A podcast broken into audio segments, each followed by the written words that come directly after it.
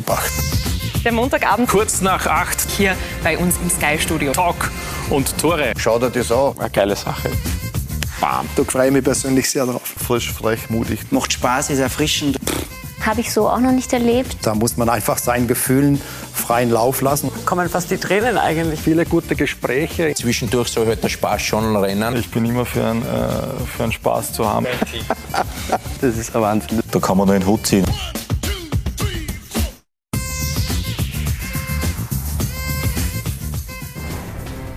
Herzlich willkommen am Montagabend hier bei uns im Sky-Studio bei Talk und Tore, unserem wöchentlichen Diskussionsformat. Und heute haben wir hier im Sky-Studio ein echtes Wiener Derby. Beide Wiener Vereine erleben gerade einen Aufschwung und über den möchten wir heute mit unseren Gästen sprechen, die ich jetzt begrüßen darf. Den Rapid-Kapitän, der gestern nach zwei Jahren sein fulminantes Comeback gegeben hat, Christopher, Christopher Diebon. Herzlich willkommen.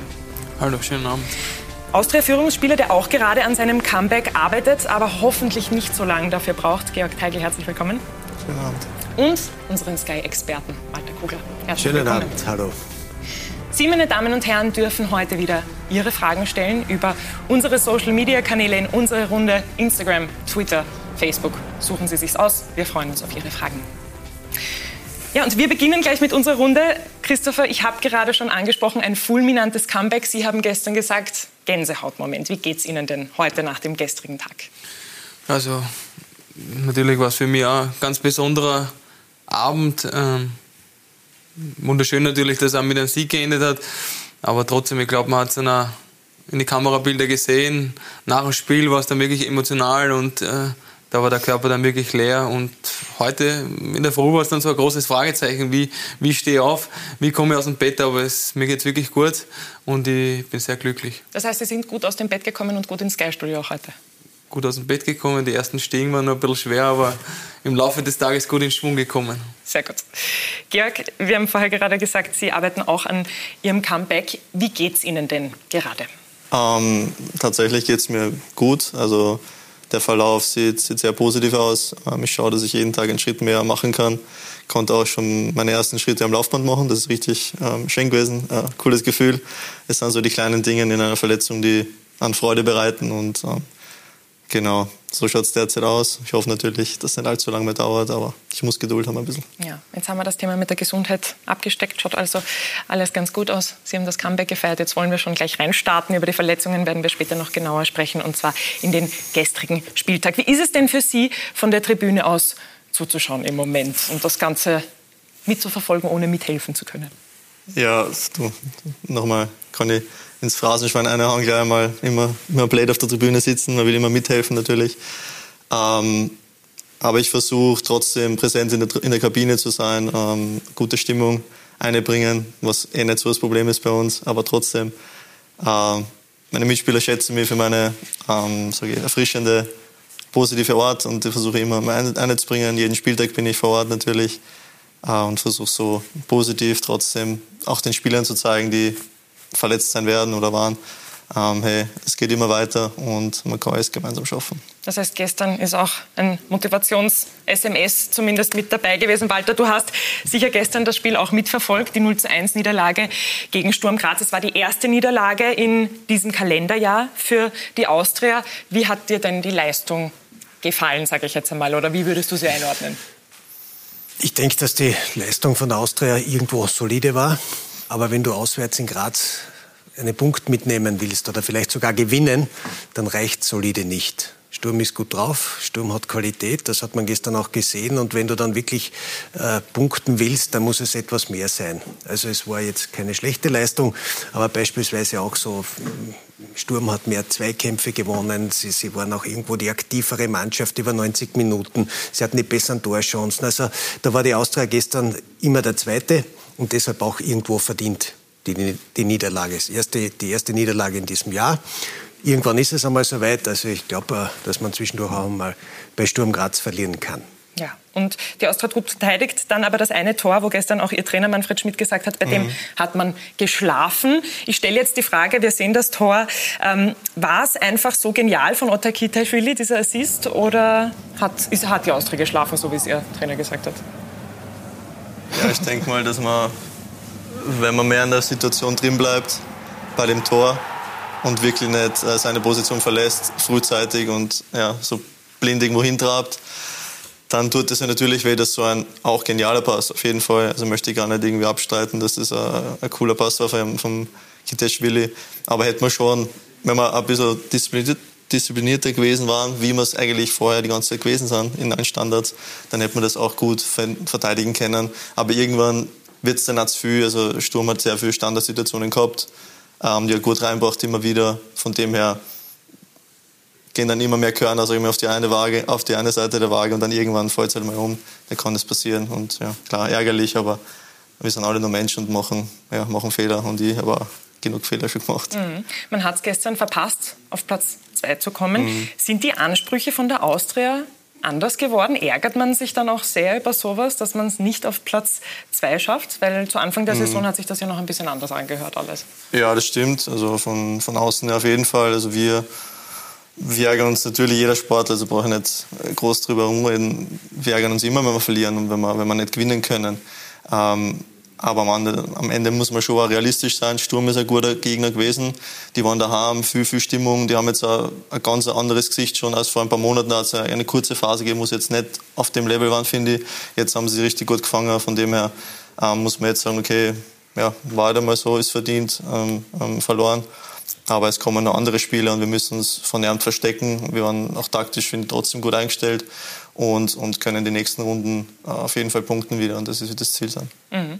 Auf Sie kommt jetzt eine Doppelrunde mit Sturm Graz zu. Haben Sie sich vielleicht schon ein bisschen was von gestern angeschaut, was man vielleicht auch mitnehmen kann? Na, also ich muss ehrlich sein, ich habe gestern noch keine oder keine Highlights gesehen von gestern. Ich war wirklich ganz bei uns am Spielen und nachher ähm, habe ich das einfach mal genossen. Also nach einem Spiel heil draußen zu sitzen mit einem Sieg, wo man mit dabei war und nicht auf der Tribüne gesessen ist. Und deswegen ähm, die Vorbereitung wird die Woche kommen, der Trainer wird uns darauf einstimmen. Aber ich habe das vorher auch schon mal kurz gesagt. Ich denke jetzt wirklich äh, von Tag zu Tag, äh, genieße jeden, jeden Tag, wo ich am Platz stehe. Und das Spiel kommt dann früh genug und äh, da werden wir da sein. Ja, gab ja gestern auch genug andere Dinge, an die Sie denken mussten und auch heute hoffentlich das einfach mal genossen haben. Wir werfen gemeinsam einen Blick auf die Tabelle. Wir haben es gerade gehört, Sturm hat gestern Platz zwei, ja, nicht also gefestigt und ähm, die Austria, die ist jetzt eben nicht auf Platz zwei. Rapid hat die Austria überholt. Walter, was sagst du denn, wenn du jetzt da so einen Blick auf die Meistergruppe wirfst? Ja, dass äh, Sturm gestern einen Riesenschritt gemacht hat, äh, um Zweiter zu werden in dieser Gruppe. Darf man nicht vergessen, jetzt sind zwar noch sechs Runden zu spielen, aber, aber mit vier Punkte Vorsprung und und und, also ist das schon einmal nicht wenig. Ja, die Austria hat eben Boden, äh, ja, ein bisschen Boden verloren und für Rapid kommt es jetzt darauf an, dann in den direkten Duellen da vielleicht noch einmal hinzukommen. Also es, ist, es wird spannend sein, aber die besten Karten hat momentan Sturm Graz. Das muss man ganz eindeutig sagen. Ja, absolut. Und Rapid hat die Austria überholt. Ist das gut fürs grüne Herz? Ja, das freut einen Rapidler natürlich immer. Aber ich glaube, es sind sechs Runden zu spielen und ich glaube, wenn die Saison vorbei ist, äh, dann ist wichtig, wo man steht. Das ist jetzt eine Momentaufnahme. Ähm, da hat uns der Sieg gestern sehr gut getan, weil wir uns auch ein bisschen absetzen können von, vom WRC in einem brutalen engen Spiel, was auch ein bisschen anders ausgehen hätte können und äh, hat gleichzeitig die Austria durch die Niederlage überholt. Das ist jetzt schön.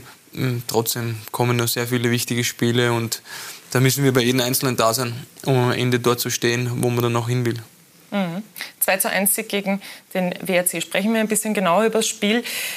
Es gab einige Ausfälle gestern, dann war es auch noch Ihr Comeback. Welchen Stellenwert hat denn dieser Sieg gestern? Ja, ein brutal hohen und generell das Spiel hat einen sehr hohen Stellenwert für mich natürlich, weil es eben, ich habe jetzt die Tage nicht gemerkt, aber gestern habe ich es ein paar Mal gehört, ähm, fast zwei Jahre, glaube ich, ähm, Comeback Bundesliga und dann mit dem ganzen Rundherum bei uns, mit den Ausfällen, ich habe dann gehört 17 Mal insgesamt mit den Verletzten. Äh, das ist natürlich eine brutale Zahl und äh, habe trotzdem zu den Jungs gesagt, das äh, macht ja dann trotzdem eine Mannschaft aus und zeigt dann, was für Charakter in der Mannschaft steckt und darum hat es mich dann brutal äh, einfach gefreut, dass auch dann junge Spieler, die da reinkommen, äh, die Entscheidung mit ihren Tore machen. Das ist äh, wunderschön, gefreut mich und äh, natürlich, wenn man zurückkommt, dann will man natürlich gewinnen auch und dass das dann auch noch geglückt ist, sensationell. Mhm. Walter, wie hat dir denn gestern Rapid gefallen? Ja gut, weil sie aus diesen Möglichkeiten, die sie hatten, und das waren ja gestern nicht allzu viele, äh, das Maximum herausgeholt haben. Jetzt schon einmal beim Kader zusammenstellen oder wie die Mannschaft auf äh, die ersten elf, die da aufgelaufen sind. Also so praktisch, Rapid hat äh, alle Ressourcen irgendwie angezapft, die da da waren. Wir haben in Christopher fast zwei Jahre nicht gespielt. Jetzt von Start weg zu spielen, also das ist ja alles andere als äh, die normale Vorgehensweise. Ja, vielleicht ein paar Spiele bei den Amateuren zuvor, dann vielleicht einmal für 10, 15, 20 Minuten spielen. Nein, nix. Hat müssen von der ersten Minute weg ran und dann die ganzen 90 Minuten durchspielen. Und auf der anderen Seite hat man auch, und da sieht man, wie wichtig es ist, einen guten Unterbau zu haben in der Bundesliga. Also man hat von der zweiten Mannschaft Spieler hochgezogen die eben auch schon professionell richtig spielen in der, in der zweiten Liga und die haben es dann geschafft. Also man hat alles angezapft, was da war, von den Verletzten, Langzeitverletzten, die gerade fit geworden sind, bis hin zu den ganz jungen Spielern. Und das da reinzuwerfen und dann mit, mit aller Macht diesen Sieg da einzufahren, das war schon beeindruckend. Mhm. Wohl wissend, dass natürlich in gewissen Phasen ein bisschen Glück dabei war, aber das brauchst du auch. Und solche Siege sind, sind dann irgendwo die schönsten, ja, weil sie ganz, ganz schwer erzielt worden sind und dann richtig kämpfen und, und fighten bis zur letzten Minute. Und die Zuschauer gehen mit, weil sie genau merken, das ist die Mannschaft, die alles gibt, aber die wirklich wirklich kratzt an ihren Möglichkeiten. Und das ist eigentlich schön. Deswegen wird das sicher noch länger in Erinnerung bleiben. Ja, du hast jetzt einige Dinge angesprochen, die einfach auch zeigen, dass Rapid gestern aus den Vollen geschöpft hat und mit dem Rücken zur Wand gestanden ist. Also alle Ressourcen eigentlich nutzen musste, die da sind. Hilft das vielleicht auch manchmal, wenn man so mit dem Rücken zur Wand steht und eigentlich keinen anderen Ausweg hat, als zu kämpfen? Ja, ich, ich glaube, in der Mannschaft war es gar kein Thema. Also wir haben das dann am Samstag so, so angenommen und haben gesagt, ja, jetzt erst recht. Äh, ich glaube, die Mentalität kennt man einfach. Und wir haben gewusst, es kommen wieder 20.000 Leute ins Stadion. Äh, wir wollen da alles reinwerfen und wollten einfach bis zur letzten Sekunde fighten. Und es hat dann eh 96 Minuten gedauert. Ähm, ich finde, dass teilweise auch spielerisch, gerade erste Halbzeit, äh, gute Aktionen dabei waren. Ähm, und dann hat man gesehen, der WRC ähm, immer besser ins Spiel kommen, auch viele Standardsituationen. Eine ausgefuchste Mannschaft mit, mit guten Spielern, die äh, sehr gute sehr gute Saison gespielt haben. Und äh, wir haben gewusst, dass es ein brutal enges Spiel wird. Und am Ende des Tages waren wir die Glücklicheren, aber auch, glaube ich, mit den Umständen, äh, wie jeder Einzelne, der da am Platz gestanden ist, gefeitet hat, äh, was dann auch irgendwie verdient. Ja, und nach dem gestrigen Spiel steht Rapid Wien jetzt auf Platz 3. Und das, obwohl man mit Ullmann, Fundas und Kara wichtige Spieler abgeben musste. Die Jungen, die können jetzt also groß aufzeigen, aber es dreht sich eben nicht immer alles nur um die Youngsters. Ronny Mann. Hello and welcome back.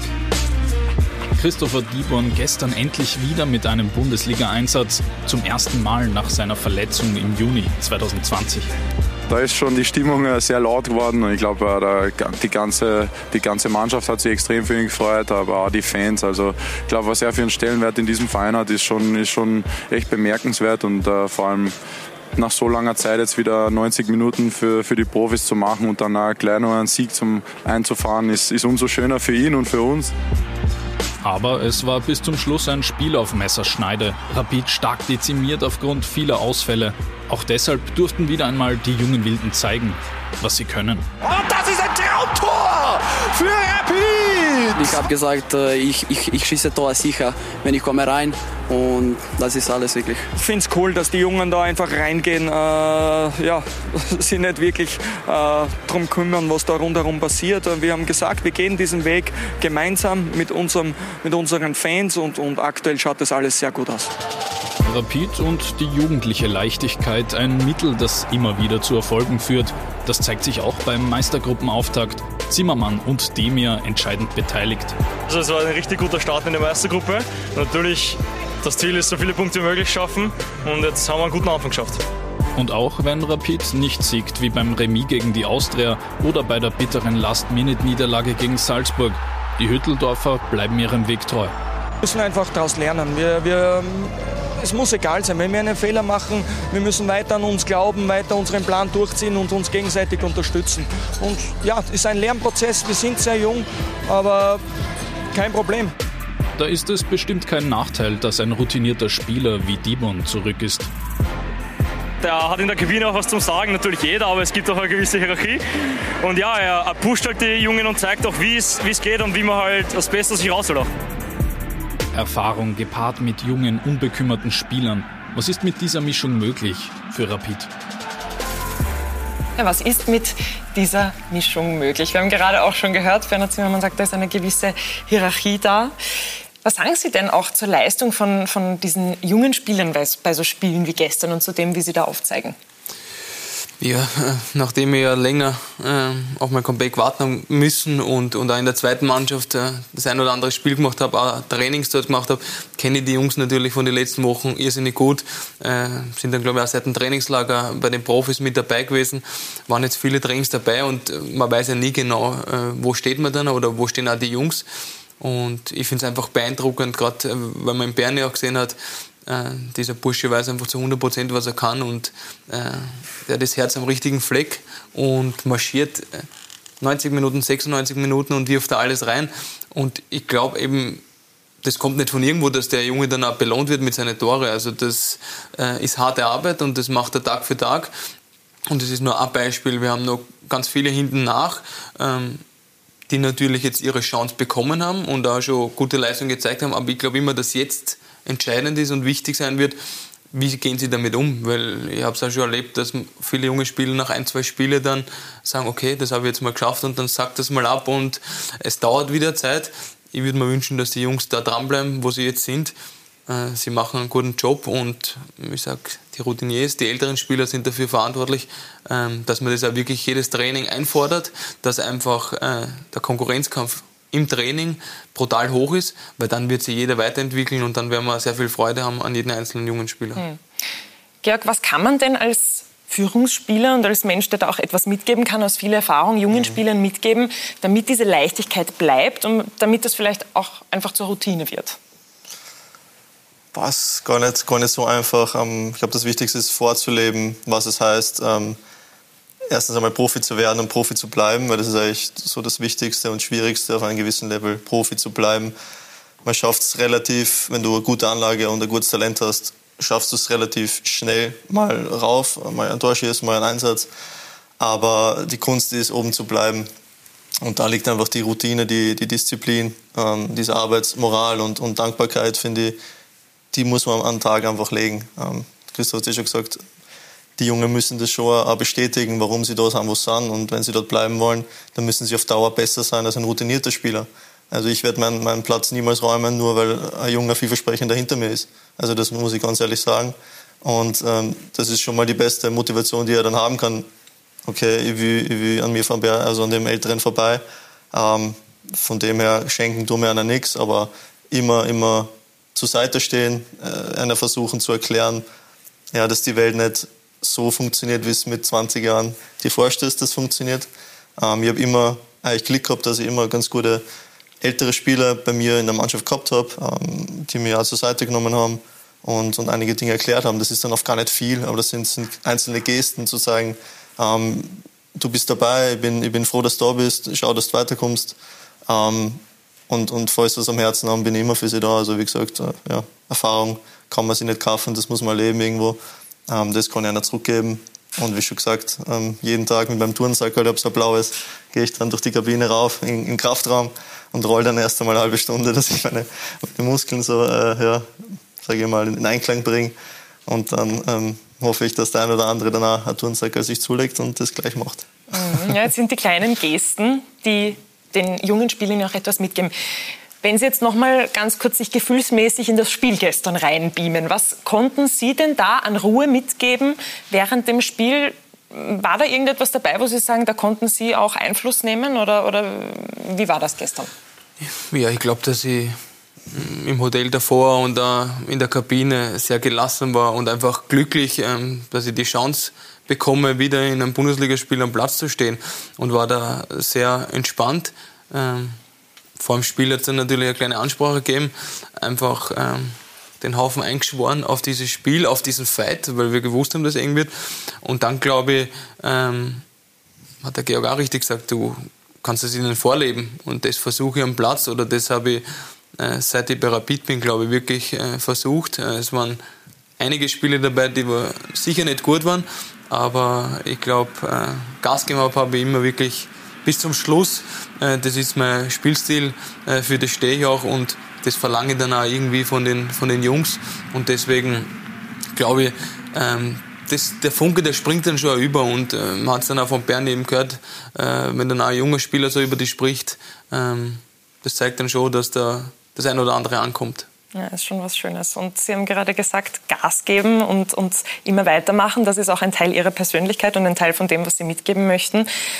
Das war ja auch in den letzten Jahren nicht immer ganz so einfach für Sie. Vor allem, wenn man ein bisschen darauf zurückblickt, wie das alles mit Ihren Verletzungen auch in Ihrer Karriere verlaufen ist. Wie ist es denn für Sie gewesen, sich bis gestern immer wieder dann auch zurückzukämpfen? Haben Sie gestern dann gemerkt, es hat sich wieder ausgezahlt, wie Sie am Platz gestanden sind? Ja, gestern war es auf alle Fälle wieder so, so ein Tag, ähm, der dann besonders wird einfach. Und ähm, die Reha war sehr, sehr lang. Gerade jetzt, ich glaube, äh, vom Reha-Verlauf war das Knie jetzt wirklich so Schlimmste, ähm, weil es einfach irrsinnig lang gedauert hat und das dann im Kopf doch schon äh, des Öfteren der Fall war, dass eine Verletzung da war. Trotzdem glaube ich, habe ich immer die Unterstützung gehabt vom gesamten Verein, von unserer medizinischen Abteilung, äh, die da wirklich äh, teilweise bis in die Nächte kakelt haben und mir wirklich dabei geholfen haben, ähm, eben gestern wieder die Chance zu bekommen zu spielen. Und ich glaube, ich habe für mich persönlich, ähm, ich glaube, immer wieder viele Dinge unternommen, ähm, habe auf meine Ernährung geschaut, äh, körperlich äh, viel trainiert. Ähm, aber ganz wichtig ist, glaube ich, auch der Kopf. Und äh, an den habe ich auch gearbeitet, weil ich doch ein Spieler war, äh, der jedes Training, äh, auch wenn ich im Training verloren habe, das mit heimgenommen habe, ähm, wirklich 24 äh, Stunden war der Fußball in meinem Kopf. Und das mal rauszubekommen und auch mal ein bisschen an Abstand kriegen, wenn das Training vorbei ist, das hat mir einfach die letzten Wochen und Monate brutal geholfen und hat mir auch irgendwie die Leichtigkeit äh, zurückgebracht und äh, das wirklich als Geschenk zu sehen, ähm, auf dem Platz zu stehen, spielen zu können und äh, man hört ja immer von Woche zu Woche, nein, ich denke wirklich von Tag zu Tag, äh, freue mich jeden Tag, was ich am Platz bin und äh, darum war das gestern einfach auch dann für mich so nach dem Spiel das Runterkommen und äh, da ist schon eine Last runtergefallen, weil ich mich einfach brutal gefreut habe und sehr, sehr viele Leute mit mir. Das äh, spürt man dann, da brauchen oft Leute nicht einmal was sagen. Ähm, das kriegt man ganz gut mit und es hat sich wieder mal ausgezahlt und ich habe schon ein paar Mal gesagt, aber ähm, ja, Verletzungen kommen, aber sie gehen auch wieder und äh, ich werde immer wieder aufstehen. Walter, könntest du prozentuell sagen, in solchen Situationen, wie wichtig der mentale Aspekt ist im Gegensatz zum körperlichen? Ja, prozentuell ist es ganz schwer. Aber sofern der Körper es irgendwie noch hergibt, ja, dass man ihn so weit bringt, dass man wieder wettkampfmäßig spielen kann, trainieren kann zuerst und spielen, ist eben dann der Kopf. Und ich glaube, das ist ganz wichtig, das, was du auch gesagt hast denke, äh, zu visualisieren oder, oder zu sehen, ja, da stehe, werde ich irgendwann wieder am Platz stehen. Auch dann, äh, wenn man so lange dabei ist. Es geht einem ja irgendwo auch von Woche zu Woche das ab, das Adrenalin. Ja, du gehst raus, du kämpfst wettkampfmäßig. Das ist ja, das sind ja so, so, so Highlights in der Woche. Ja, du trainierst unter der Woche, aber am Wochenende bekommst du die Belohnung. Ja, auch wenn du nicht immer gewinnst. Aber das, das, die Emotionen, die fehlen natürlich. Und Du brauchst dann ein Ziel, dass du sagen kannst, dort will ich wieder hin. Ich will wieder in der Kabine sitzen, ich will wieder schwitzen, ich will wieder rausgehen, ich will um Punkte kämpfen, ich will wieder dort stehen. Und das sind dann so vom Kopf her die Sachen, an denen man sich festklammert. Und deswegen, nach zwei Jahren, ist es ja sensationell. Das ist ja ewig lange Zeit. Ja, jeder, der, der irgendwo im Sport ist, ganz egal welche Sportart, aber alles, was länger ist als, als ein, zwei Wochen, ist ja schon ewig lange.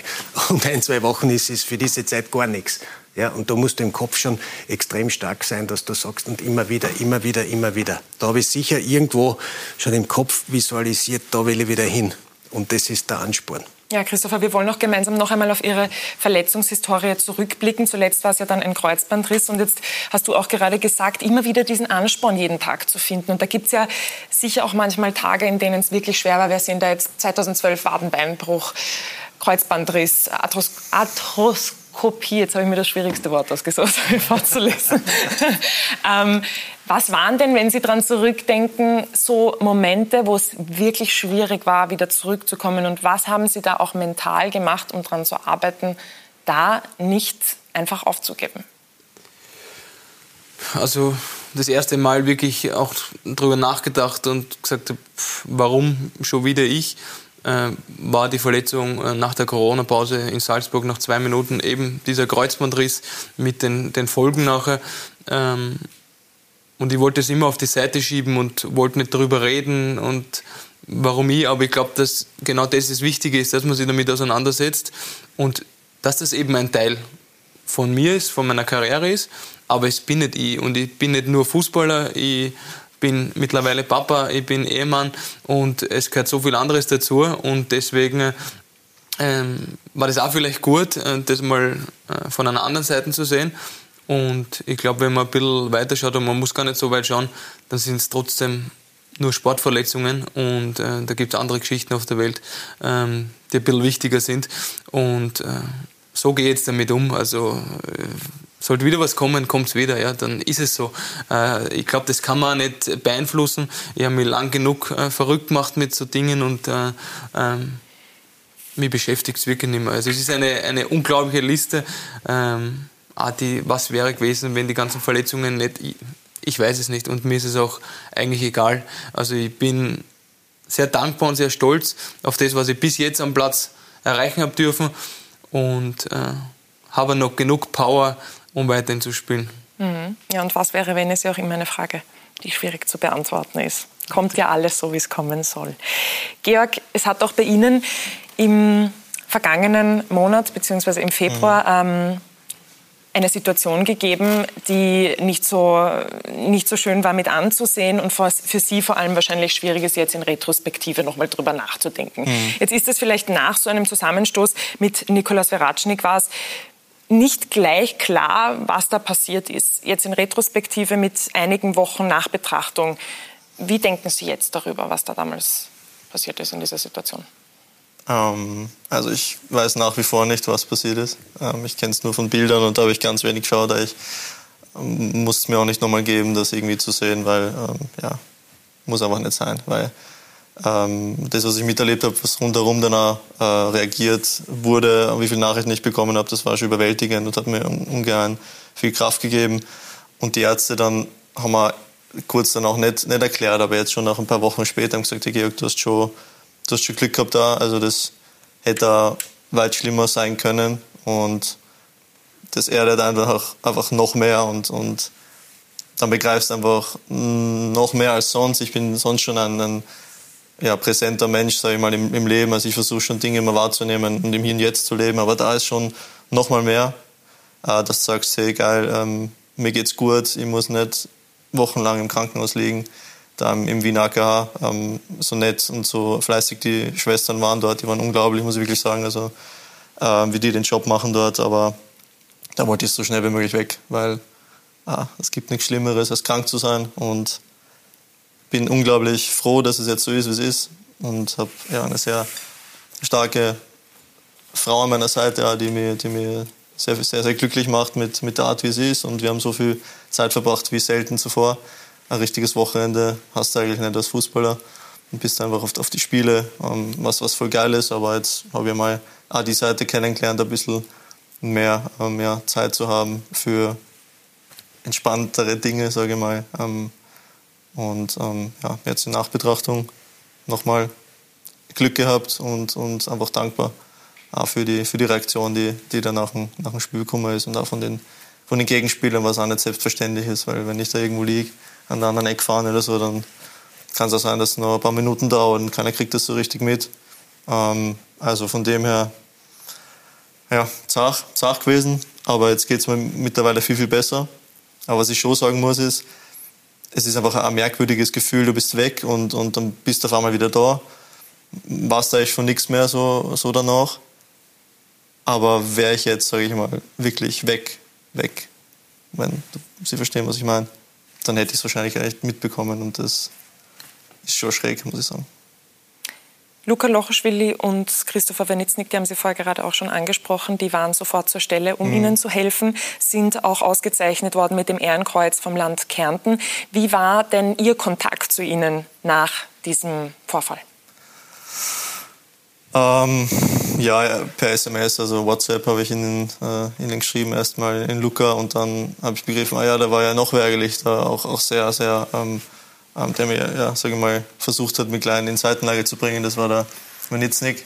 Auch natürlich mich gleich bedankt ähm, dafür, einfach für das äh, Ausklammern des Sportes. Nein, des Wettkampfs eigentlich, sage ich mal, dass jetzt um Punkte geht, sondern da geht es jetzt um um, um, um, um jemand anderen, dem es gerade nicht gut geht. Und das, das fand ich wirklich, wirklich cool von denen. Also Hut ab. Und ich wüsste nicht, wie ich da reagieren würde in der Situation. Ähm, meistens stehst du dann daneben und bist ein bisschen so, ja, also nicht wie versteinert. Ähm, und von dem her habe ich sie auch kurz im, im, im, im Arc-Hotel, wo sie dann waren vor dem nächsten Spiel, das war ja dann auch, ich glaube, drei Wochen danach oder so, ähm, waren sie dann auch im Hotel. Und da habe ich sie dann auch kennengelernt und mich nochmal bedankt. Meine Mama war auch da, die wollte unbedingt vorbeikommen und ihnen dann äh, Glücksbringer geben und ein, Dankeschön. Ja. Ich kann es mir nicht vorstellen, wenn, ja, wie gesagt, wenn ein Kind wirklich das, wenn du das siehst, dann ähm, ist es nochmal, glaube ich, was anderes. Ähm, aber ja, so war es, so war der Kontakt und so ironisch wie das ist, hat es dann den Luca auch noch erwischt. Also in, in Nochoschwili dann in unserem Spiel mit einem Cut und Nasenbruch, ich weiß gar nicht, was noch alles, habe ich ihm halt natürlich gleich geschrieben, ob alles okay ist und ja, gleich der große Berg, na, alles gut, ja, wird schon wieder. Also auch in Georgia weiß, kommt aus den einfachsten Verhältnissen und hat einfach das Herz am rechten Fleck und das, um das geht es im Sport, weißt um das, um das geht es im Sport. Weil da geht es im Sport auch darum, dass man dann ein Umfeld hat, das einem die Zeit gibt, um in Ruhe und langsam wieder zurückzukommen und, und sich diese Zeit auch zu nehmen. Sie haben noch ein Jahr Vertrag. Wie wichtig ist das? Ja, äh Gut, wenn der Vertrag noch ein Jahr läuft, dann ist es immer, immer nicht schlecht. Aber grundsätzlich, zum einen muss man sich selber, oder da ist ja oft der Sportler derjenige, der am schnellsten zurück will. Manchmal auch getrieben, je nachdem, wie die Personalsituation im Verein ist, wo man manchmal sogar noch muss früher ran als eigentlich geplant. Aber im Großen und Ganzen ist es einfach wichtig, ja, die richtige Zeit zu nehmen und, und sie einfach wieder gut vorbereiten. Mhm. Wo man dann wieder selber das Gefühl hat, jetzt traue ich mich wieder, jetzt gehe ich wieder drüber, dann bin ich wieder so weit. Und bei meinen dauert es ein bisschen länger, bei anderen Spieler vielleicht ein bisschen, bisschen weniger lang. Ist auch unterschiedlich, wie die Spieler eben auch äh, persönlich gestrickt sind. Ja, der eine kann das leichter abschütteln und der andere knabbert ewig lang daran. Aber ich denke, wir werden dich schon heuer noch einmal sehen, oder? Wäre wär natürlich mein großes Ziel. Ähm, aber ich muss, ich muss, wie gesagt, auf die, auf die Ärzte hören und vor allem auf mich hören. Ja. Und so eine Kopfverletzung, da habe ich noch gar keine Erfahrungen, äh, wie das ist und so. Das ist ein ganz anderes ähm, Metier da. An die Beine weißt du schneller mal, okay, da darfst du ein bisschen zwicken, ist nicht so schlimm. Ähm, aber am Kopf ist schon was anderes. Ja, ja. Ich habe auch zwei Nasenbeinbrüche. Ich weiß ja. nicht, ob du schon einen gehabt hast. Aber es ist äh, vor allem als Verteidiger selten Kaputt, eine Karriere. Ja, ich war halt immer einer, der überall reinkommt ist. Ob ja, das immer so schlau ist, ist eine andere Geschichte. Aber ich glaube, äh, da muss jeder auf sein Gefühl hören und muss dann für sie das Richtige entscheiden. Mhm. Ihre Karriere war nicht äh, immer ganz so einfach. Wenn wir jetzt mhm. nochmal einen, einen Blick auch in die Vergangenheit werfen, da gab es einige Steine auch, die Ihnen in den Weg gelegt wurden. Jetzt mhm. sind Sie bei der Wiener Austria, was für Sie privat als auch sportlich wahrscheinlich ein, ein, ein, ein eine sehr schöne Station ist. Mhm. Wenn Sie jetzt so auch in die, in die kommenden Jahre blicken, Sie haben jetzt noch ein Jahr Vertrag, bis kommenden Sommer, also den Sommer nach dem kommenden Sommer, so, um es richtig zu sagen. Wie fühlen Sie sich bei der Wiener Austria? Könnten Sie sich vorstellen, dass Sie Ihre Karriere da auch beenden? Ah, auf jeden Fall. Also, und das muss ich auch sagen, ähm, da hat sich schon einiges getan, seit, seit äh, ähm, der Ort, da ist. Ähm, hat sich schon einiges verändert. Ähm, nicht nur durch ihn natürlich, aber durch andere, andere Leute, die auch jetzt am Werk sind.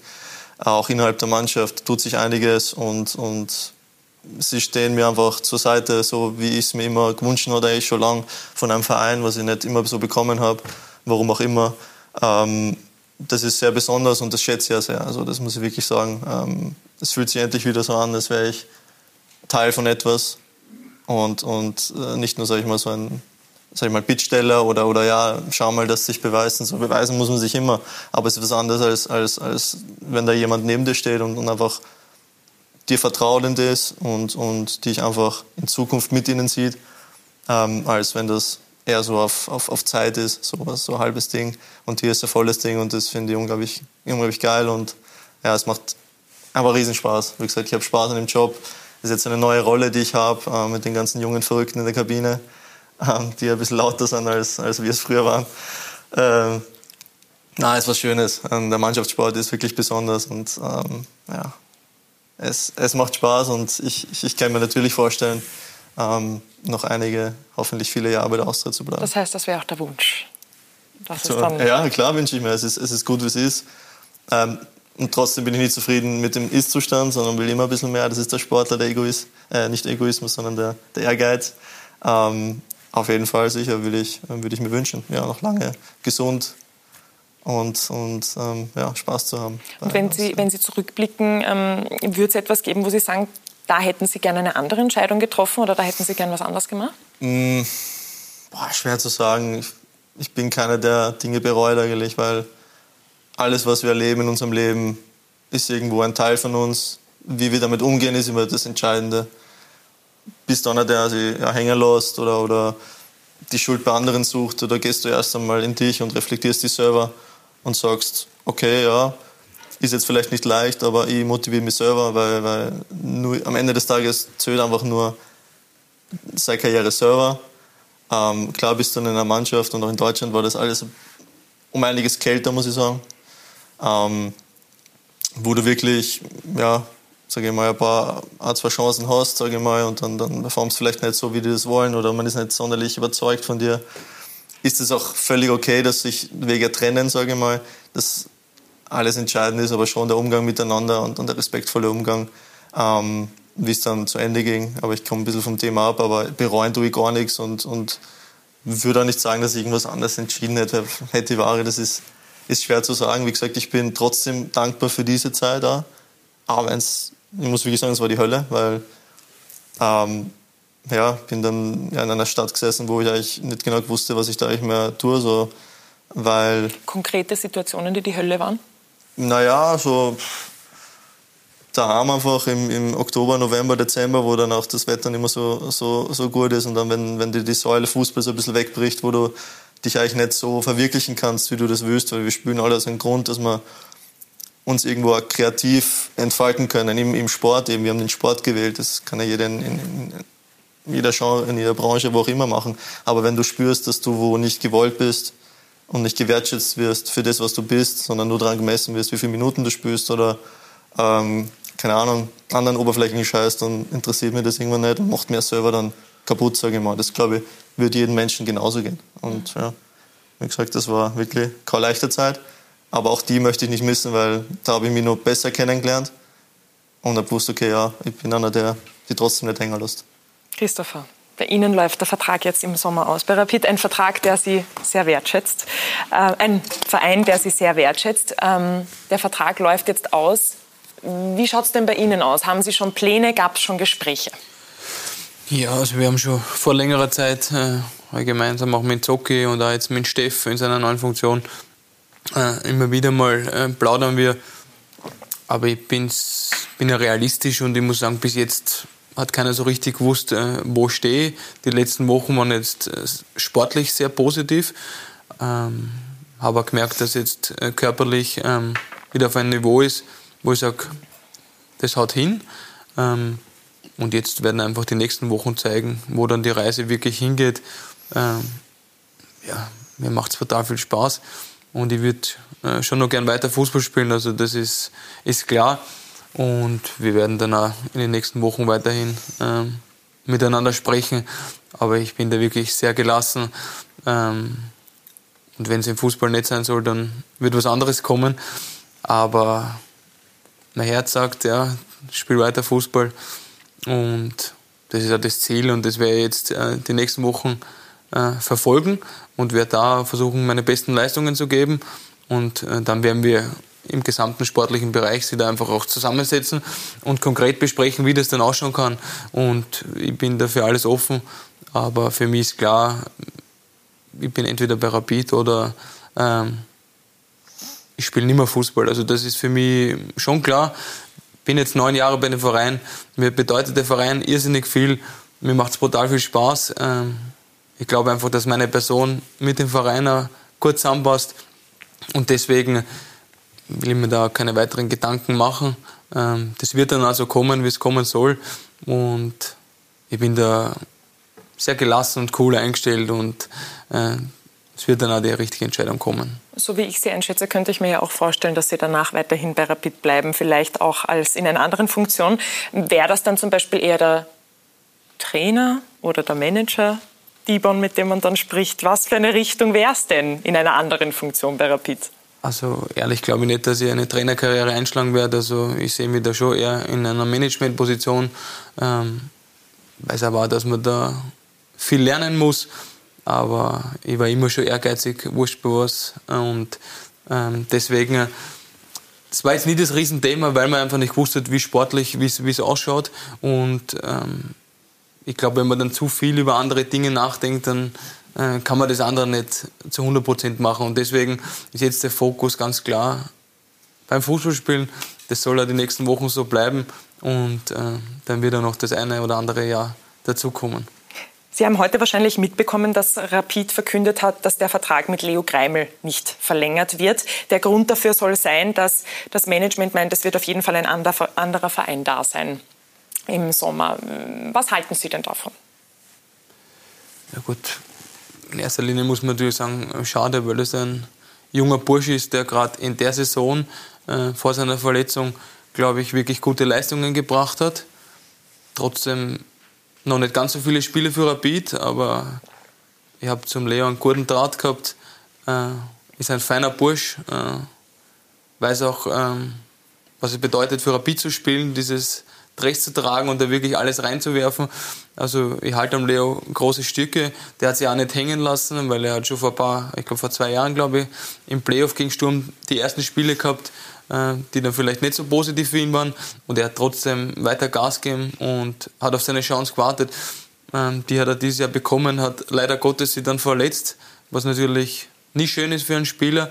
Aber ich äh, glaube, auch das wird ihm nicht umhauen und er wird da stärker zurückkommen ähm, für uns und da rede ich, glaube ich, für Gesamtrapid ist es natürlich immer schade, wenn ein talentierter, guter Spieler den Verein ähm, verlässt und trotzdem wünsche ich dem Burschen nur das Beste. Und das sage ich auch immer, seit ich bei Rapid bin, Reisende soll man dann auch nicht aufhalten. Also wenn jemand was anderes irgendwie ins Auge gefasst hat und sich anderswertig umschaut oder was anderes machen will, dann soll er es tun. Und äh, trotzdem mag ich den Burschen und ich wünsche ihm alles Gute. Ja, ein Verlust für Rapid. Walter, was hältst du davon, dass ein so junger Spieler Rapid verlässt? Ja, er wäre ja nicht der einzige oder der erste Junge, der Rapid verlässt, aber aufgrund seiner Verletzung ist es natürlich, das birgt schon einige Gefahren in sich. Denn jetzt weiß, wissen wir nicht, zu welchem Verein er wechseln wird, wenn es denn so ist. Aber ich denke, dass jeder Verein, der einen Spieler aufnimmt, auch von Haus aus hohe Erwartungen hat. Und ich weiß es nicht, in welchem Fitnesszustand oder ob er dann, wenn die neue Saison beginnt, schon sofort auf einem gewissen Level ist, dass sich eigentlich der neue Verein vorstellt. Ja, vor allem, wenn er ins Ausland geht. Ich denke, dass im Ausland nicht viel Zeit ist, dass man sagen kann, man kann da jetzt äh, schön langsam aufbauen. Ausland gehst du die holen einen Legionär, die erwarten sich, dass er in der Mannschaft ein wichtiger Spieler ist, ein gewisses Niveau hat, eine gewisse Reife hat. Und wenn du da als junger Spieler nicht hundertprozentig fit hinkommst oder auch die nötige Spielpraxis, auch wenn du fit bist, die Spielpraxis nicht hast, dann ist es unter Umständen sehr schwer. Deswegen, also ich bin dann gespannt, wohin er geht und wie dann die Entwicklung weitergeht. Verstehe, dass es, dass es irgendwo einen großen Reiz hat, wenn man die Chance schon hat, dass man wohin wechselt. Aber gerade dieser Transfer birgt einige Risiken mehr als vielleicht ein anderer Transfer eines jungen Spielers. Mhm. Georg, Sie haben, mhm. wir haben selbst vorher schon, also wir haben vorher schon darüber gesprochen, ja. dass Sie schon einige Erfahrungen gemacht haben. Würden Sie ihm davon abraten oder verstehen Sie es auch, dass ein Reisender dann einfach irgendwann ziehen will? Das Problem ist, glaube ich, bei jungen Menschen generell. Sie wissen noch nicht so viel, haben noch wenig Erfahrung. Und wenn dann jemand vielleicht von Managementseite kommt und ihm das Große, was auch immer, verspricht, dann tut man sich, glaube ich, auch als junger Mensch schwer, das irgendwie abzuschlagen und von sich zu sagen, na, lass mich bitte in Ruhe, ich will jetzt da bleiben, will mich da beweisen und noch, noch, noch besser werden.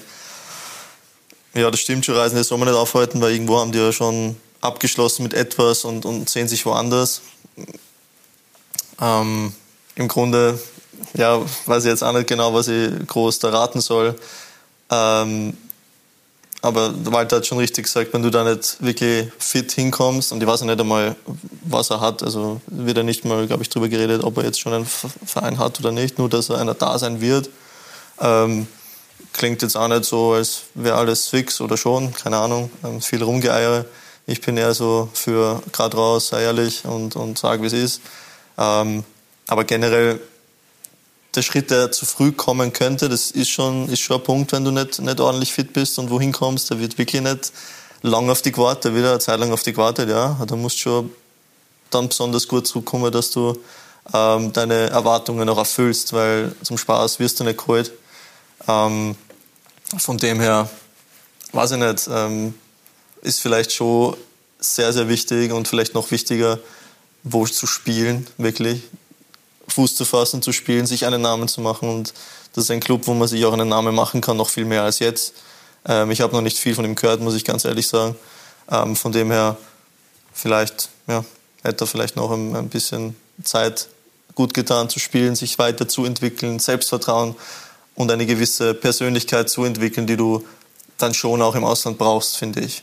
Also du musst auch schon ein, ein, ein gestandener Kerl sein, der äh, einen klaren Fokus hat, weil wenn du so ein halbes Ding machst und dahin gehst, kann sein, ja, dass es aufgeht, aber, aber, aber ähm, so lange wird nicht gewartet auf die. Christoph, glauben Sie vielleicht auch, dass die Branche da heute anders tickt als früher, dass junge Spieler heute auch ein bisschen anders ticken und Manager und diese große, weite Welt, die einem da verkauft wird, vielleicht auch zu viel zu sagen haben oder, oder zu viel Einfluss haben? Das glaube ich schon, ja. Also kann mich nicht erinnern, dass ich bei meinem ersten Vertrag mit einem Manager dort gesessen bin. Ähm, und ich glaube es generell, dass äh, wir haben vorher ein bisschen äh, besprochen und diskutiert auch. Ähm, man redet ja immer von den Hierarchien in den Mannschaften. Und ich sage, es ist ja gar nicht so leicht, eine Hierarchie aufzubauen. Weil wie viele Spieler gibt es wirklich, die nur länger beim Verein sind? Weil eben Spieler, und ich glaube, der Leo hätte das Potenzial gehabt, weil er einfach einer ist, äh, der anpackt, der Gas gibt, äh, der auch welche äh, voranpeitschen kann und, und Gas geben kann eben. Der verlässt dann mit 20 Jahren den Verein und es muss der nächste Junge nachkommen. Und aktuell ist ja fast bei jedem Verein so, dass sehr viele junge Spieler irrsinnig früh den Schritt ins Ausland wagen. Ähm, ich habe es nicht gemacht, darum kann ich das auch nicht beurteilen, ob es gut oder schlecht ist. Also das wird sich dann eh am Ende des Tages zeigen. Aber ich war immer der Fan, ähm, wirklich mal in Österreich sich einen Namen zu machen, da wirklich äh, Leistungen zu zeigen und dann den nächsten Schritt zu machen. Auf der anderen Seite ist ein junger Bursch, hat eine schwierige Verletzung, hat jetzt die Chance, ich weiß nicht, wo es hingeht, zu einem guten Verein und keiner weiß, wie er zurückkommt. Kriegt er vielleicht nochmal die Chance? Also ähm, ist immer schwierig, da muss man, muss man Leo selber fragen. Ähm, der hat sich sicher gemeinsam mit seiner Familie, mit seinem Management Gedanken gemacht und ist dann auch nicht immer ganz so fair, über das zu urteilen.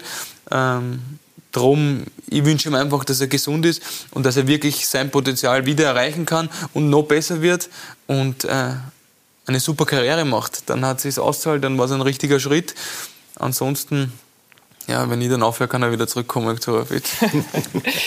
Walter, wir haben heute schon ein bisschen gesprochen über diese jungen Spieler bei beiden Vereinen, die gerade aufzeigen. Wie wichtig ist es denn für solche jungen Spieler, damit sich, wie man gerade merkt, auch so viele Menschen wieder mit diesen Vereinen identifizieren, weil da einfach auch ein Aufschwung da ist, dass die Chancen bekommen, dass die spielen können, dass die auch Zeit haben und dass sie sich selbst auch diese Zeit nehmen?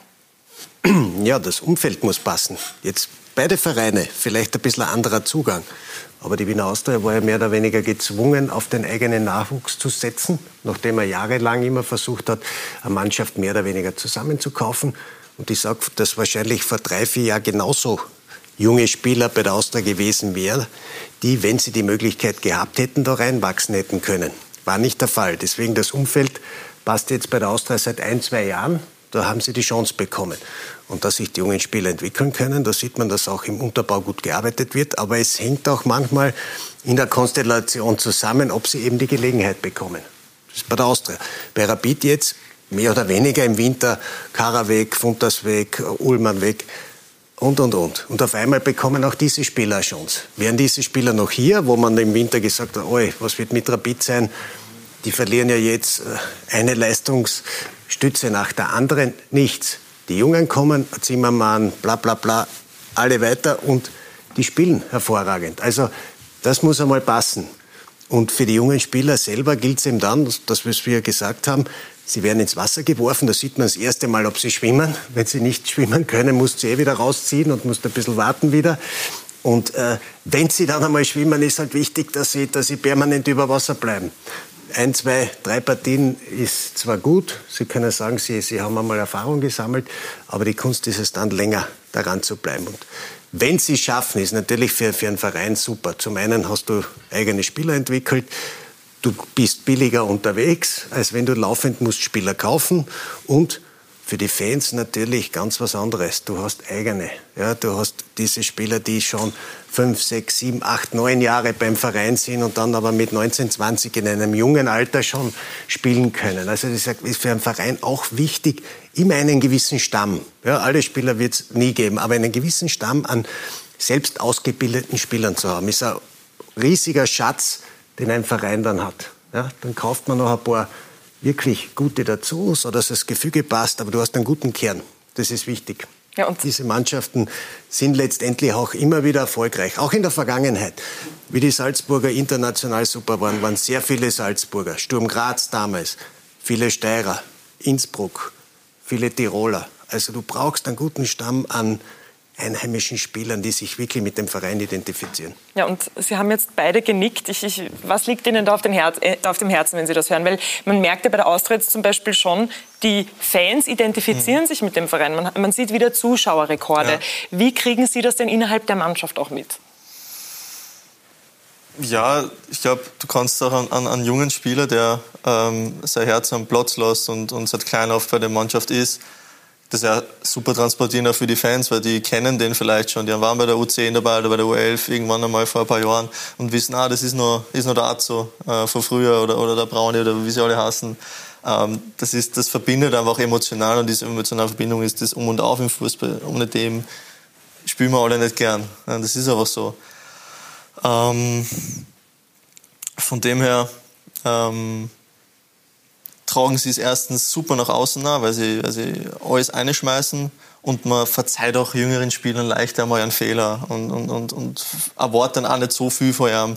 Ähm, wie jetzt, keine Ahnung, kommt einer daher, ähm, ah, der hat eh schon so viel gekostet und, und war dort, aber jetzt kommt einer da, dass er ein bisschen Geld nimmt und, und tut eh nicht gescheit so auf die Art, hast ja schnell mal so diese Schublade, wenn du von woher kommst. Ähm, bei der Austria war ja auch nicht sonderlich gute Transferpolitik, muss man einfach sagen. Irgendwann hat man übersehen, okay, hm, uns rennen die Spieler weg oder wir haben die falschen eigentlich überhaupt da, die können sich überhaupt nicht damit identifizieren, haben überhaupt kein Interesse daran, diesem Verein mehr zu geben als jetzt ein Zweijahresvertrag und dann schaut er auf, aufs nächste. Das hat man bei den, bei den, bei den Jungs überhaupt nicht das Gefühl. Ich habe das Gefühl, dass sie ähm, miteinander, äh, mit uns ihren Traum leben dürfen und das ist das Geilste, was es gibt im, im Leben eines jungen, jungen Spielers. Und, und die Fans lieben das einfach. Das ist einfach so. Die lieben nichts mehr als, als ihre kleinen äh, ja, Pfeilchen von, un, von unten nach oben äh, groß werden zu sehen und, und dann äh, ja, ein Tor zu schießen da, äh, vor die Fans. Das ist, ja, ist eine schöne Geschichte. Aber es braucht ein richtiges Gerüst. Und das Gerüst scheint zu passen derzeit. Ähm, hat auch der, unser Trainer einen, einen guten Job gemacht. Ähm, war alles andere als leicht, weil im Sommer war dann auch wieder viel kommen gehen, sage ich mal, viel, viel Routinierte weg, auch schaffen, dass die Jungen, ja, es hat, es hat ein bisschen Zeit gedauert, aber dann bist du in so einen, in so einen Flow reingekommen, wo viel funktioniert und, und dann plötzlich kippt das einfach. Und da ist eine, Gruppen, eine Gruppendynamik, mehr Selbstvertrauen, mehr Selbstverständnis, äh, mehr Freude dran äh, und auch so kleine Spiele, so, wo du vielleicht einmal nicht nicht den besten Tag hast, da gewinnst du trotzdem mal 1-0 oder gewinnst du mal 2-1. Und solche Spiele gewinnst du nicht, äh, wenn es nicht passt, sondern die gewinnst du nur, wenn, wenn, wenn, wenn sich diese Dynamik durch die Mannschaft auf die Fans alles in allem äh, transportiert, drüber gehen kann. Auch die Jungen, die müssen drüber gehen lernen, das ist das Wichtigste. Die müssen drüber gehen und nicht zufrieden sein. Und ja, so habe ich lange geredet, aber unterm Strich glaube ich, habe ich gesagt, was ich drüber denke und, und warum es so wichtig ist. Ja, und Sie haben die vielen positiven Erlebnisse, die auch solche jungen Spieler einfach machen, hervorgehoben. Es gibt mhm. aber auch die Kehrseite. Yusuf Demir ist ein gutes Beispiel dafür, dass man auch große Enttäuschungen erleben kann in so einer, in so einer jungen Karriere. Wie schwer ist es, glauben Sie, für ihn mit der momentanen Situation für ihn umzugehen? Ich glaube, das wäre für keinen jungen Spieler einfach. Also, du stehst vor einem halben Jahr, hörst die Champions League-Hymne. Wir haben mal sogar das ein oder andere Spiel angeschaut, wo wir wirklich gute Leistungen gebracht haben und du spielst bei Barcelona.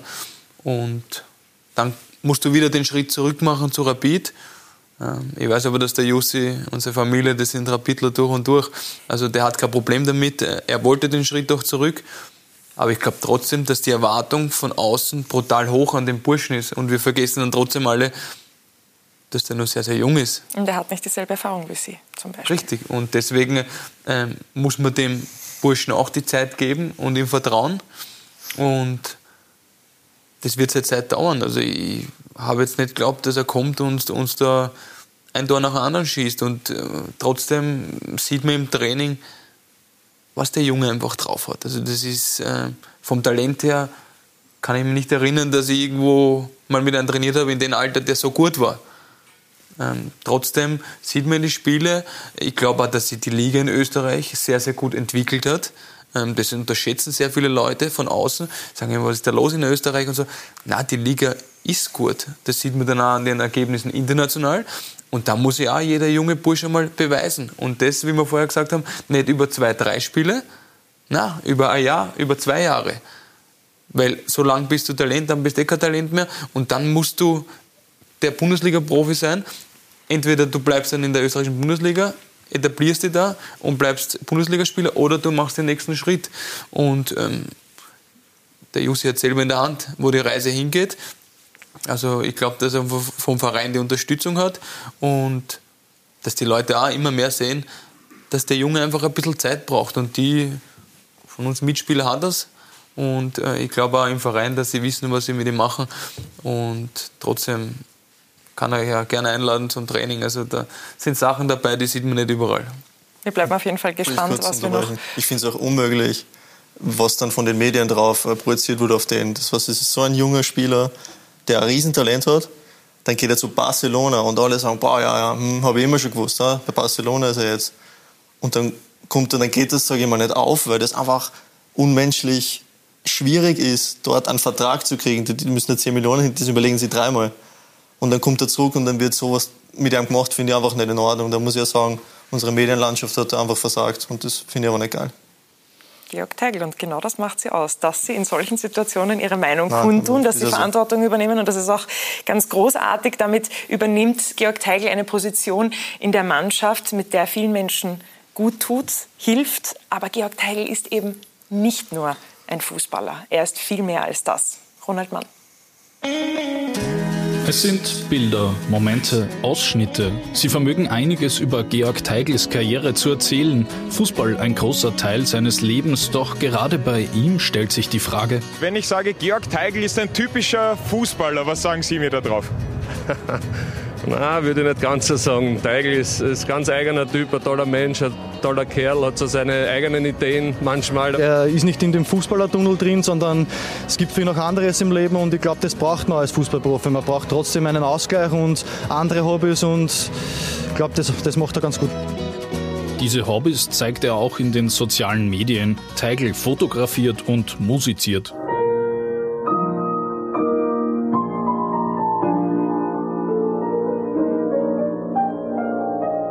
Klavier spielen. Mal schauen, ob er, ob er da professionell, ob das weitergeht. Aber ja, das zeigt ja, dass er sehr viel Interessen hat und uh, sehr gut. Und ja, na, er ist wirklich ein guter Kerl. Dieser Kerl, der im Fußball schon einiges erlebt hat. Bei Salzburg wird er zum Profi, erzielt am 2. Oktober 2011 sein erstes Bundesligator. Teigl holt zweimal das Double, er wagt den Schritt nach Deutschland, zweite Liga mit Leipzig und Braunschweig, Bundesliga mit Augsburg. Teigls Karriere ist sicher nicht immer einfach, aber bei der Austria scheint er richtig angekommen zu sein.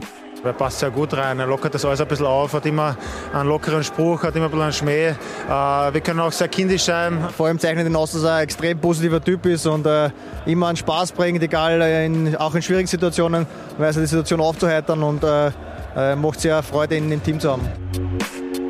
Stichwort schwierige Situation. Seit seiner Verletzung am 27. Februar kann Teigl die Austria nur von außen unterstützen. Der Weg zurück bedeutet auch viel Zeit zum Nachdenken. Er ist jemand, der viel hinterfragt, aber besonders äh, denkt er über, über schwierige Situationen sehr, sehr viel nach. Ich glaube, dass es mittlerweile schon besser geworden ist und, und dass er da reifer geworden ist. Aber äh, das ist vielleicht irgendetwas oder so ein kleines Manko, das man vielleicht noch finden könnte. Aber mittlerweile hat sich das auch stabilisiert und er ist auf einem sehr, sehr guten Weg. Das gilt offenbar auch für die Comeback-Pläne. Weil man sieht, mit welchem Ehrgeiz er trotzdem jetzt auch schon in die Sache geht, wo er vielleicht noch ein bisschen dosiert trainieren muss. Äh, ist einfach äh, wirklich cool, dass er wieder in der Kabine ist. Er bringt einfach einen positiven Spirit ein und äh, ja, ich wünsche ihm äh, nur das Beste und dass er einfach mit der Vorbereitung wieder komplett starten kann. Denn es sollen ja auch in Zukunft noch viele Bilder und Momente von Georg Teigls Karriere dazukommen. Georg Teigl, mehr als nur ein Fußballer. Und wir haben uns umgehört bei den Fußballern und haben nachgefragt, warum Georg Teigl denn nicht der typische Fußballer ist. Wie würden Sie denn diese Frage beantworten? Das ist schon typisch. Typisch ist nur das, was scheinbar viele Leute von dir erwarten. Und äh, ich weiß nicht, das ist, glaube ich, nie eine gute Idee, irgendwelche Erwartungen von anderen erfüllen zu wollen, wenn es nicht deine eigenen sind. Ähm, ja, weiß ich nicht. Ja, wahrscheinlich in den Terms bin ich vielleicht nicht der klassische Fußballer, aber ich weiß nicht, was die ganzen anderen Kicker da haben machen. Also vielleicht spielen die anderen auch, weiß ich nicht, irgendwas Ausgefallenes gegen Curling spielen oder, oder Geige oder sonst irgendwas. Hoffentlich nicht Flöte, weil das sonst alle warm da haben, die Nachbarn wahrscheinlich. Was machen Sie in Ihrer Freizeit? ich habe mal kurze Zeit versucht, Gitarre zu spielen, aber das war mehr schlecht als recht. Also habe ich gleich mal sein lassen, aber vielleicht kommt es mal wieder. Ähm, momentan habe ich ein schönes Hobby und das ist meine Tochter und da habe ich genug zu tun. Ja, die Teigl-Band werden wir also nicht mehr erleben, sozusagen. Die Tochter ist genug Beschäftigung und auch eine schöne Beschäftigung. Sie sind vor zehn Monaten Vater geworden. Richtig, also das ist ähm, ein großartiges Geschenk. Hat man natürlich auch die letzten zehn Monate deutlich einfacher gemacht, ähm, weil ich einfach mit dem Kopf auch oft weggekommen bin vom Fußball. Und das ist gerade in einer Situation mit der Verletzung, die da war, äh, brutal positiv und hat mir sicher auch geholfen am Weg zurück. Ja. Mhm. Georg, bei Ihnen ist es auch diese kreative Ader, die mhm. eben sehr besonders einfach auch ist. Sie spielen Klavier, haben sich das selbst beigebracht mit mhm. YouTube-Tutorials, ja. dann Fotografie, die Sie sehr interessiert, wo Sie mhm. auch Ihre Frau unterstützen. Wie sind Sie denn auf all diese Dinge gekommen? Hat es da irgendwie gewisse Dinge gegeben, die Sie darauf gebracht haben, dass Ihnen das Spaß macht oder war das immer schon so? Boah, ich weiß nicht, ich glaube so man sagt, Linkshänder sind kreativ. Das stimmt einmal, ich bin Linkshänder. Aber wahrscheinlich alle nicht kreativ. Nein, ich weiß nicht. Ich, hab, muss schon eigentlich, ich bin einfach jemand, der ein bisschen in, in der Zukunft lebt, so irgendwo mit seinen Gedanken manchmal. Ähm, und aber auch das Leben irgendwo feiert, so dass es viele verschiedene Sachen gibt, dass es viele unterschiedliche Menschen gibt. Die feiern nicht die Gleichheiten von den Leuten, sondern jeder seine Besonderheit. Das ist das Schöne am Leben. Und genauso ähm, was nicht, durch Ausprobieren entdeckt man so seine, seine Interessen und, und, und probiert halt irgendwas aus, sage ich mal, und dann, dann sieht man eh, ja, interessiert mich das mehr oder, oder, oder das weniger, ist ja ein ganz normaler Prozess. Das gleiche wie beim Fußball, fängst du ja irgendwann an. Ähm, nicht, weil es der einer sagt, sondern weil du es einfach gern machst. Und, und ja, die Dinge mache ich einfach gern, so nebenbei. Und ähm, ja, es lenkt mich ab und, und gibt mir auch ein bisschen mehr Abwechslung und Tiefe in meiner ja, persönlichen Entwicklung einfach für was immer was kommt halt. Ja, Ihre Frau Karin Teigl, die mhm. gibt ja auch richtig Gas, ist auch sehr kreativ, ist eine mhm. erfolgreiche Unternehmerin und Bloggerin. Mhm. Sie und auch Sie sitzen oft gemeinsam im Büro mit sieben Angestellten und mhm. führen dieses Unternehmen und haben so viele Dinge, die Sie in Ihrer Freizeit dann auch noch mhm. nebenbei machen. Wie gestaltet sich denn die Freizeit oder dann auch die Arbeit mit, mit Ihrer Frau? Ja, es hat ganz, ähm, soll ich sagen, ganz, ganz lieb angefangen früher, so ein bisschen ab und zu mal fotografieren gehen. Und ähm, dann hat sich das so weit entwickelt, indem dass sie einfach so ein zielstrebiger, äh, warmherziger Mensch ist, der einfach immer genau weiß, was er tun will und sie ist so ein Doer. Also es gibt also die Doer und die Thinker. Ich bin vielleicht der, der ein bisschen zu viel denkt manchmal oder was hinterfragt, so überlegt, passt das oder was ist nicht. Und sie geht einfach aus und rennt durch die Wand, so sage ich mal. So, ich bleib da voll stehen kurz. Sie geht einfach durch und, und bin ja, extrem dankbar für sie, einfach weil sie einfach eine Riesenbereicherung immer für mein Leben ist und für alle Leute, die sie, äh, sage ich mal, berührt mit dem, was sie tut, in, in welcher Art auch immer. Ähm, jetzt habe ich relativ viel Freizeit noch. Das wird sich ja da bald ändern. Also Gott sei Dank, dass ich dann wieder mehr trainieren kann. Aber jetzt momentan ist es auch sehr, sehr spannend ähm, zu sehen, äh, mehr dabei zu sein, involviert zu sein mit den, mit den ja, Angestellten irgendwo. Du bist jetzt, sage ich mal, ich, ja, so der Co-Trainer, so der ein bisschen ah, mehr. der Co-Trainer. Also der Co-Trainer, sie ist, sie ist der Trainer. Ähm, wo man dann auch, äh, ja, so junge Leute hat, die, die dann ein Unternehmen was, was macht und man muss sie im Boot holen, aber man darf sie nicht, nicht verbrennen, man darf sie nicht äh, ja, zu sehr kritisieren, man, man muss sie schätzen. Es ist voll, voll spannend in der Entwicklung, einfach so Personal, ja, wie das so ist im Umgang miteinander. Und ähm, finde ich einfach voll, voll, voll geil, dass sie mir auch früh signalisiert hat, hey, ich, ich, mich interessiert das jetzt nicht, Spielerfrau sein, weil das war sie einfach nie. Sie hat immer ihr eigenes Geld verdient, kommt aus keiner guten Familie, reiche Familie, genauso wie ja nicht. Also wir wissen, wir müssen arbeiten, wenn wir Erfolg haben wollen. Das ist auch übrigens für die Jungen immer wichtig zu wissen, man muss was tun, um was zu erreichen, um ein gutes Leben zu haben.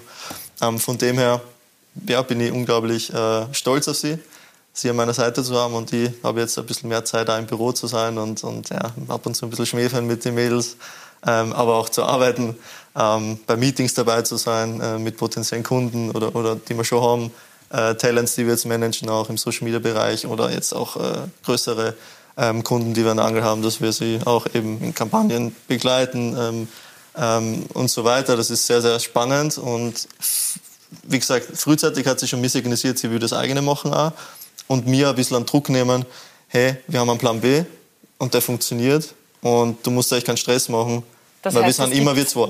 Einen Plan B sozusagen, beziehungsweise einen Plan für nach der, der Karriere. Ist, der ist schon da auf jeden Fall, der wäre auf jeden Fall möglich. Sehr gut. Ähm, wo ich dann selber hingehe, das weiß ich selber nicht, weil ich muss sagen, ich mag Kinder auch sehr gern und weiß ich nicht, vielleicht da irgendwas im Jugendbereich ah, oder. Sehr gut. Na, dann werden wir mal schauen, wieder wo sie hinführt. Ich weiß es nicht, keine Ahnung. Wir sind jetzt schon fast am Ende der Sendung angelangt und ich möchte jetzt natürlich noch auf ein Thema zu sprechen bekommen, das Fußball Österreich gerade ja, wie soll ich sagen, alle, alle fragen sich, was passieren wird. Es geht natürlich um den Teamchefposten. Und ich möchte jetzt natürlich auch noch einmal in unsere Runde hier hineinfragen. Und es, es wird schon kurz überlegt, alle spannen kurz an. ähm, Christopher, was soll denn der neue Teamchef für Sie mitbringen? Ich, ich habe natürlich auch äh, die Diskussionen der letzten Wochen mitverfolgt und da lehnen sich ja sehr viele Leute sehr weit raus und beurteilen was, kritisieren was und man vergisst dann immer das, was gut war und ähm, jeder, ich glaube, dass es brutal schwierig ist, äh, Teamchef zu sein. Es kommen immer wieder Spieler zusammen und die kommen alle paar Monate zusammen. Also es ist nicht so wie beim Vereinstrainer, der die Jungs wirklich jeden Tag da hat und weiß, was passiert. Man weiß nicht, was die alle dort trainieren oder wie es dort vorangeht. Darum glaube ich, ist es kein einfacher Job. Und es fallen ja immer wieder Namen. Ich tue mir brutal schwer, da auf einen Namen festzulegen. Ich glaube einfach, ähm, wir haben richtig viel Potenzial in der Mannschaft, brutal viele Spieler, die im Ausland tätig sind, die dort einen richtig guten Job machen. Und für den Trainer wird es wichtig sein, ähm, oder das sehe ich immer, für mich müssen die aktuell besten Österreicher dann auch in der Startelf stehen und im Kader sein. Und äh, das wäre für mich oder das wünsche ich mir, auch selber als Profispieler, dass wirklich äh, da die Besten am Feld stehen und auf ihrer Position, wenn es geht, auch noch. Und ähm, dann glaube ich, äh, können wir in jeder Qualifikation und auch in jedem Turnier wirklich äh, mittlerweile eine sehr, sehr gute Rolle spielen. Wir haben uns für den heutigen Abend noch eine weitere Stimme von einem prominenten Mann eingeholt. David Alaba, wie sollte denn für Sie der Teamchef aussehen? Sicherlich einer, der ähm, einen guten Zugriff hat zur Mannschaft, äh, äh, der, was das Fußballdenken betrifft, ähm, vielleicht irgendwo zu uns passt. Ähm, wir sind eine Mannschaft, äh, die das Potenzial hat, guten Fußball zu spielen, die qualitativ, glaube ich, äh, sehr gut bestückt ist mit äh, guten Einzelspielern. Und die Aufgabe vom Trainer wird es dann irgendwo sein, das alles, glaube ich, einfach zusammenzufügen, sodass wir dann das dann auch auf den Platz bringen und dass wir da einfach eine Philosophie entwickeln oder der Trainer eine Philosophie entwickelt und eine Handschrift ähm, uns vorlegt, äh, sodass es dann am Platz wieder gespielt wird. Ja, morgen, da findet der große Schlager Real Madrid gegen Chelsea statt. Und wir haben im Vorfeld mit David Alaba gesprochen. Dieses exklusive Interview sehen Sie morgen im Vorfeld auf Sky Sport Austria. Also unbedingt ab 20 Uhr einschalten, das Viertelfinale der Champions League. Da freuen wir uns schon sehr drauf. So, das war's für heute Abend. Es war eine sehr, sehr spannende Runde. Ich hoffe, es hat gefallen. Und ganz kurzer Tipp, wie geht das morgige Spiel aus, Christopher? Also ich glaube, dass Real Madrid äh, den Sack zumacht und äh, 2-0 gewinnt. Was sagen Sie? Ähm, ich glaube, dass Chelsea gewinnt 2-1. Gut, dann bleiben wir gespannt. Und eine letzte kurze Frage. Könnten Sie sich noch mal vorstellen, weil wir vorher geredet haben, bei der Admira zu spielen, so als Abschluss zum drüberstreuen? Also ich habe mir keine Gedanken darüber gemacht, aber ich habe es vorher betont. Äh, ähm, ich möchte schon bei Rapid weiterspielen. Das ist mein großes Ziel. Und ansonsten äh, glaube ich eher nicht, dass nochmal ein anderer Verein wird. So, und jetzt haben wir wirklich alles rausgeholt. Was geht bis zum Ende? Es hat große Freude gemacht mit Ihnen, meine Herren. Vielen Dank, Georg Teigl, vielen Dank, Christopher Dieborn und natürlich auch dir vielen Dank, Walter Kogler. Es war uns ein Volksfest, auch mit Ihnen, meine Damen und Herren. Schön, dass Sie mit dabei waren und bis zum nächsten Montag hier bei Talk und Tore auf Sky Sport Austria.